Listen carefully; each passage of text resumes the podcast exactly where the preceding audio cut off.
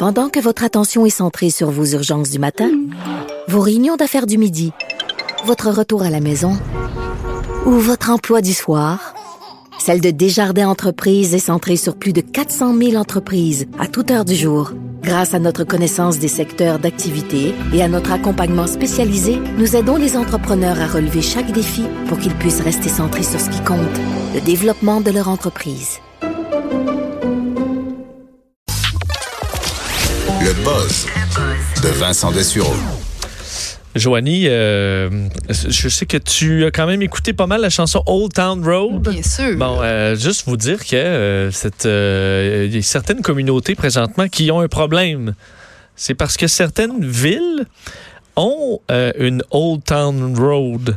OK? Une vieille route. Ben, ils ont une nom, mais qui s'appelle Ah, la une- Old. Town Road. Donc, le nom de la rue, c'est Old Town Road. Et euh, ils se font voler leurs panneaux de rue. Ah. Euh, c'est le cas, entre autres, d'une petite ville au Massachusetts qui n'a plus aucune, aucun panneau de rue Old Town Road parce que les gens les volent. Euh, c'est donc une problématique qui, qui, est, euh, qui est arrivée et qui est dénoncée par les, bon, les autorités de la ville qui demandent aux gens d'arrêter de faire ça parce que Première chose, les, euh, les premiers répondants, donc en cas d'urgence, disent ils ont besoin des noms de rue dans certains cas. Dire que maintenant, Ceux qui connaissent bien le coin, ils comprennent, Ouais, mais, c'est la. Old Town Road, euh, il doit pas en avoir 50, là.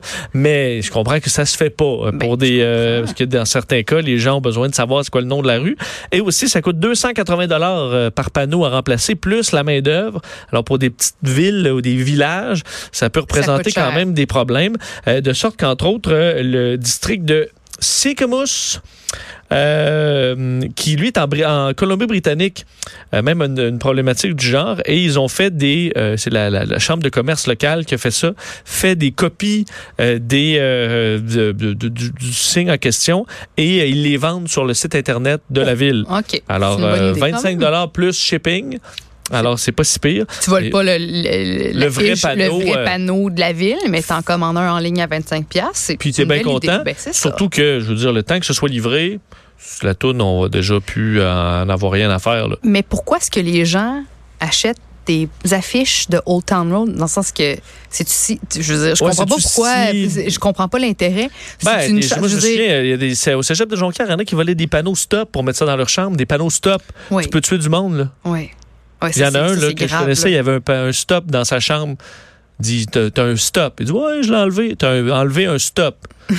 Non, je veux dire, tu sais que tu peux juste tuer, mettons, une jeune famille qui, euh, Ouais. tu te trouves brillant, là. Ouais. Alors, euh, il y a peut-être des panneaux moins, euh, disons, enlever le nom de la rue, c'est pas aussi, aussi critique. Mais, euh, alors, il y en a qui font ça. Ça fait une belle décoration, mais ça coûte très cher à faire. Je te dirais hashtag voyons les gens. oui, oui, non, mais c'est ça. Au pire, acheter en faisant des copies moins chères sur les sur Internet, ça va, ça va bien se passer. Euh, autre truc rapidement, euh, Joanie, toi qui te tu te dis. une personne empathique?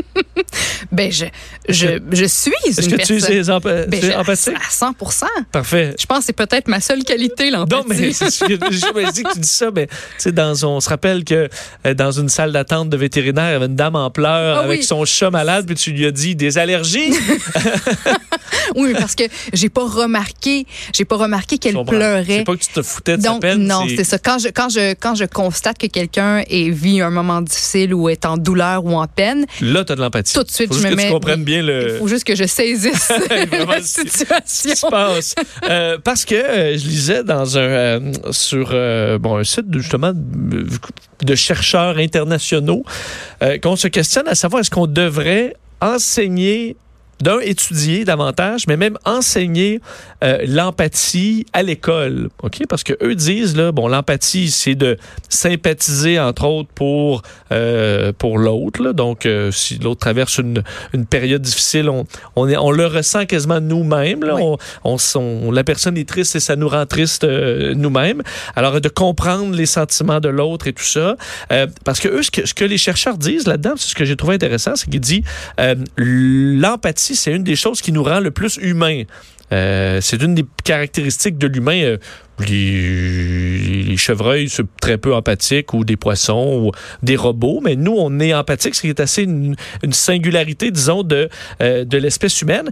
Et que, vu l'arrivée de plus en plus de systèmes automatisés, qui vont arriver des robots, qui vont remplacer dans plein de jobs, les capacités uniques à l'humain, qu'on peut pas env- envoyer un robot aussi facilement. Ce sera ça les forces du futur Ah. euh, dans certains euh, certaines jobs et que euh, on devrait amener des, les jeunes à l'école à comprendre l'efficacité de, de, de l'empathie davantage à l'école. Peux-tu réellement enseigner l'empathie? Parce que quelqu'un est empathique ou ne l'est pas. Tu peux être sympathique, tu peux être gentil euh, face à quelqu'un qui vit une situation difficile, mais le propre de l'empathie, c'est de se mettre dans les souliers. Là, puis tu l'as dit, de, de ressentir à la limite la, la peine ou le désarroi de, de quelqu'un qui vit un moment Ben, difficile. C'est justement ce à quoi essaie de répondre euh, le- ce, ce dossier-là qui disait mais comment enseigner l'empathie? C'est ce que les professeurs vont sûrement se poser comme question. Et euh, l'université Simon Fraser euh, à, à Vancouver euh, travaille justement à essayer de trouver une façon de le faire avec la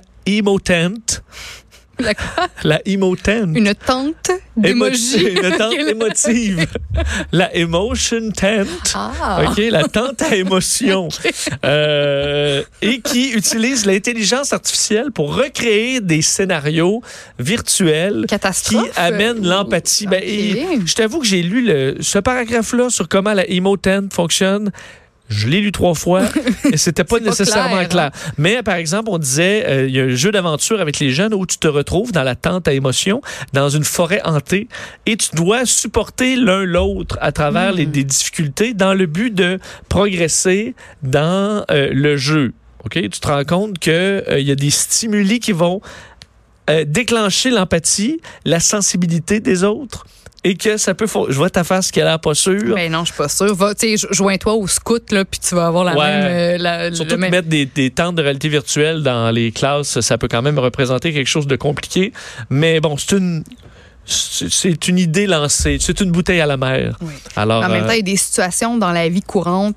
Il y en a partout, là, des gens ou des situations qui te, qui te, qui pourraient te permettre d'être empathique. Je veux dire, t'as pas besoin d'installer une technologie dans les classes pour essayer d'inciter les jeunes à être empathiques. Traverser la rue puis voir quelqu'un de plus âgé qui a de la misère avec sa marchette à traverser la rue, voir. euh, dis euh, en classe, là, le, celui qui a des petites culottes pas belles, puis vous, ben pas des petites culottes, là, euh, des shorts, euh, des, des shorts des culottes courtes. des culottes courtes pas belles, puis vous riez toutes de lui, là, ben, vous devriez. Ou, euh, je- C'est sûr qu'à l'école, il y en a plein de situations. Ouais. d'autobus par une journée d'hiver, euh, de voir quelqu'un qui perd le pied puis qui glisse sur une plaque de glace. Là, je me qui- bidonne. Ben, je veux dire, on se bidonne, mais après ça, parce que ça nous est tous arrivé de planter devant du monde, Ouais. d'être ultra On gêné. aide, mais après, Donc, on, bidonner. on peut être empathique. Oui. Pour ça dire, que- euh, à on va tous à l'urgence à un moment donné, que ce soit pour une petite grippe ou pour de voir des gens qui saignent. Tu sais, Je veux dire, il y, a- il y a trop d'occasions dans la vie où on, on peut être empathique, où on devrait l'être et où on peut apprendre à, à l'être. Je trouve que ta emotent, euh, c'est je pas veux dire, parfait. moi être mère dans cette école-là, j'aurais toi, mon enfant, tu me quittes ça, cette école-là. La, la tente à émotion. La tu, tente à te- émotion. tu vas apprendre tes mathématiques. Parce que là, ça. moi, ce que je vais te dire, c'est ouais, mais les mathématiques, là, moi, je peux le faire les faire sur mon téléphone avec mon calculatrice intégrée. Mais être un humain sensible, ça, ton téléphone, il peut pas le faire. Joanie. Non, t'as raison. T'as raison. Là, tu me dirais, va dans ta chambre. Ben moi, je, à la base, moi, je suis contre, je suis contre la technologie, le- la robotisation, le fait que là, la voiture n'aura plus de conducteur humain. Là. À la base, moi, j'ai de la misère avec, avec où on s'en va avec Là, les- la. T'arrêtes pas de technologie. dire que tu Attends, attends. Là, que je, t'es un je suis vrai encore en train de me mettre, Je oui. pense que de Oui. système automatisé risque moins de faire d'accidents. Non, mais le, le jugement, le raisonnement humain, puis comme tu dis, l'empathie humaine, c'est ce qui nous rend nous. Puis je veux bien là, que les robots prennent le contrôle, mais on, on ne sera plus nous si on n'est plus capable d'exercer nos, nos émotions à leur ça, pleine Est-ce qu'on le- capacité. est-ce qu'on devrait le faire à l'école? J'ai Ben- l'impression qu'il y a plein de gens qui vont faire comme qui seraient contre ça. là. Ben, je suis contre ça. Bon, tu vois. C'est ça. Bon. Dans le fond, je me contredis. on va, on va réfléchir là-dessus quelques instants. On parle avec Jean-Marc Léger au retour.